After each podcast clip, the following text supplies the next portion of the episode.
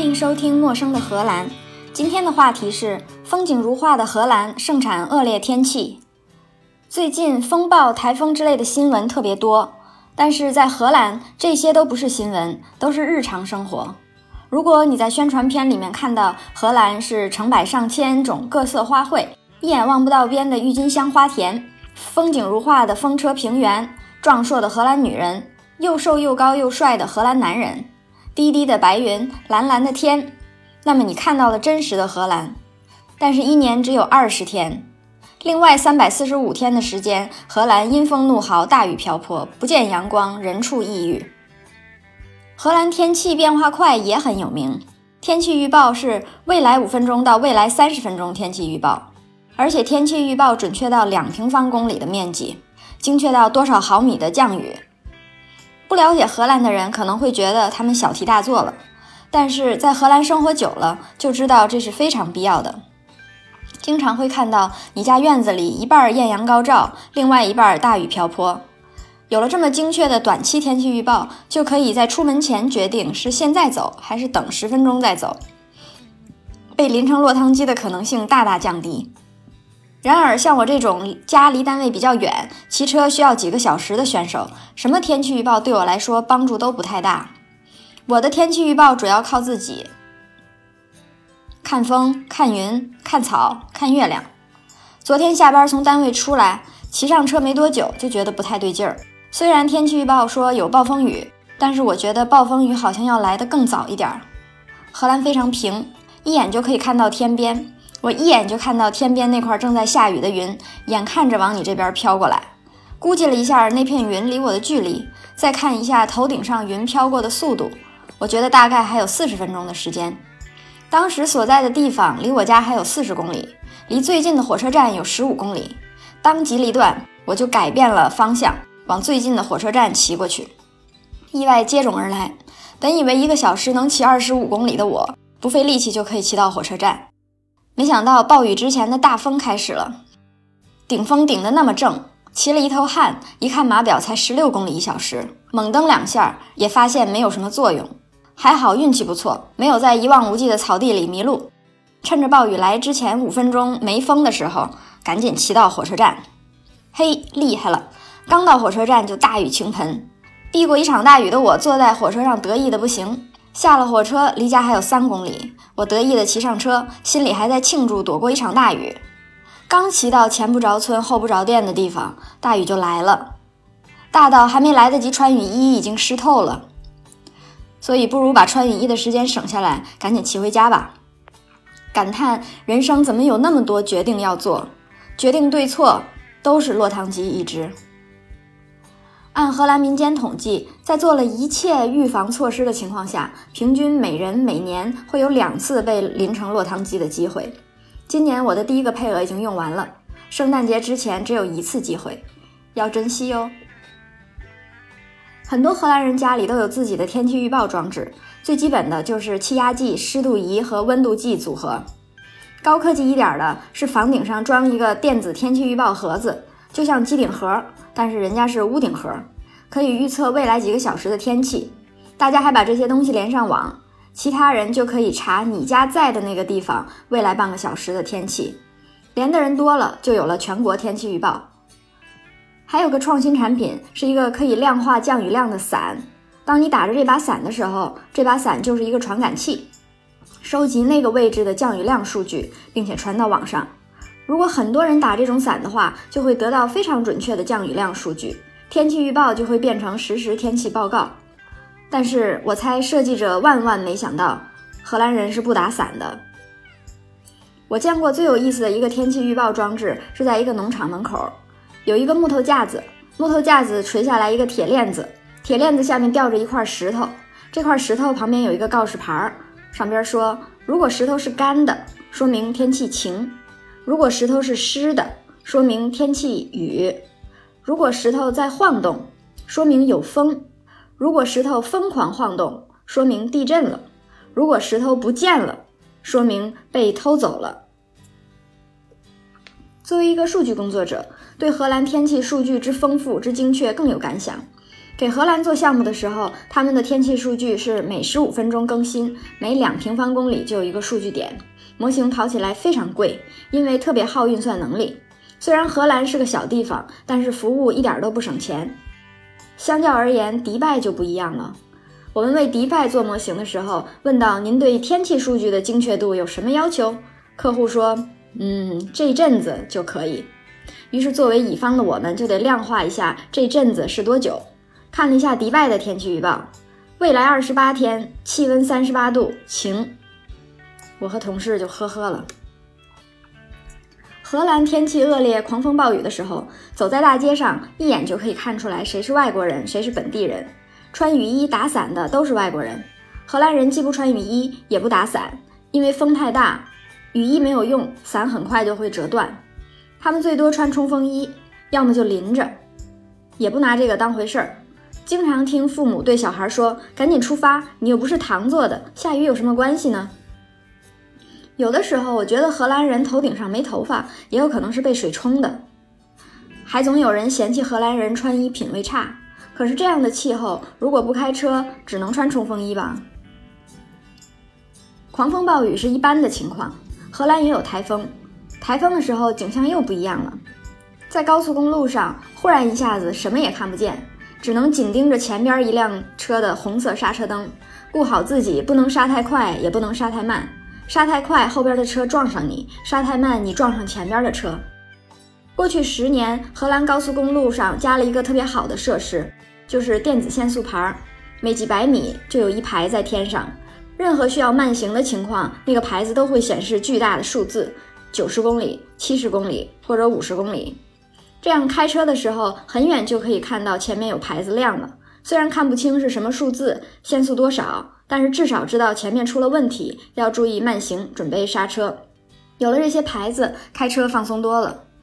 台风天的当天早晨，基本上每一个学生或者职员都会收到学校或单位的通知，说今天几点到几点有黄色预警、橙色预警或者红色预警，建议大家不要来学校，不要来公司，不要出门。但有的时候就是那么巧，出门之前没看见，于是你就上路了。这个时候就需要在台风天开车的基本常识。首先是要远离大货车，尤其是空车。风大的时候，你能看得出来这车里面是满载重物的还是空的。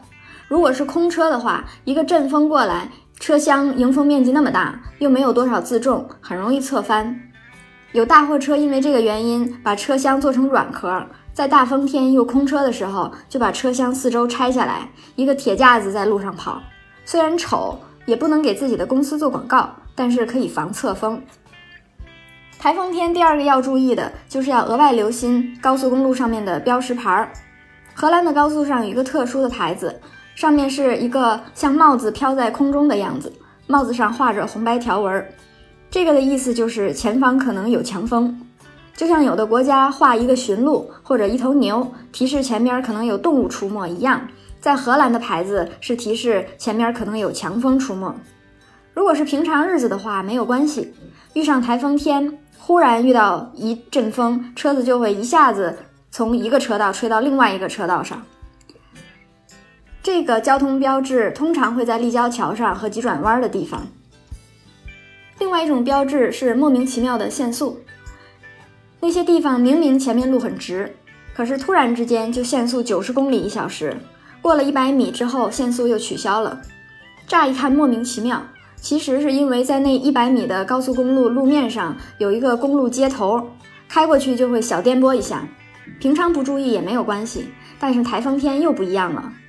刚开始开车的时候我没有经验，一个台风天，我看到限速九十，同时也看到了取消限速的牌子，就没有减速。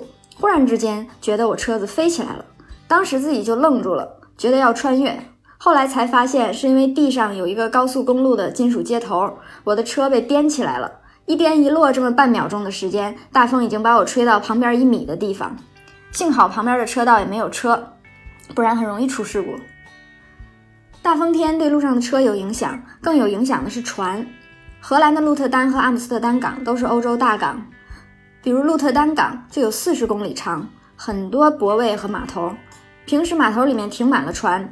还有很多在等泊位的船在水里面转来转去，一片繁忙景象。有的船非常大，在你面前经过，就好像一栋楼在眼前飘过去。台风要来的时候，景色完全不一样。一夜之间，这些船全消失了。站在码头的一个角落，可以一眼看到港口的天边。倒是锚地里热闹的不行，天黑的时候一片灯光，所有的船都在锚地里避风，就像下雨天猪圈里面挤满了猪一样。在鹿特丹港里，还有一些比较特殊的船，是运木材的。船本身没有货舱，就是一个拖船，后面拖着一个铁矿，和相框差不多，但是是金属的木材框在这个铁框子里面。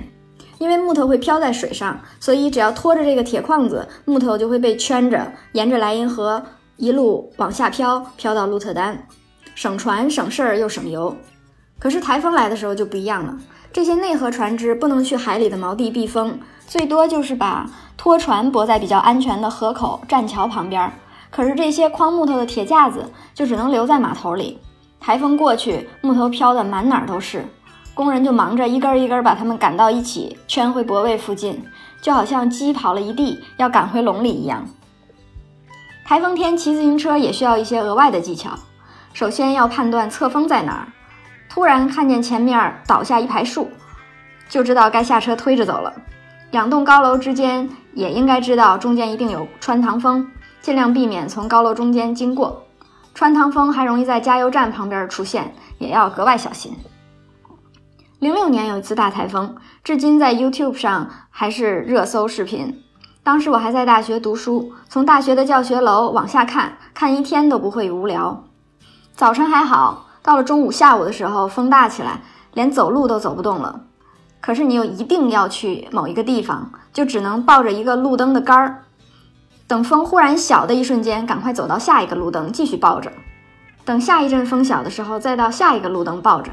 一根一根抱到你要去的地方为止，可见这些照明设施在荷兰的应用非常广泛。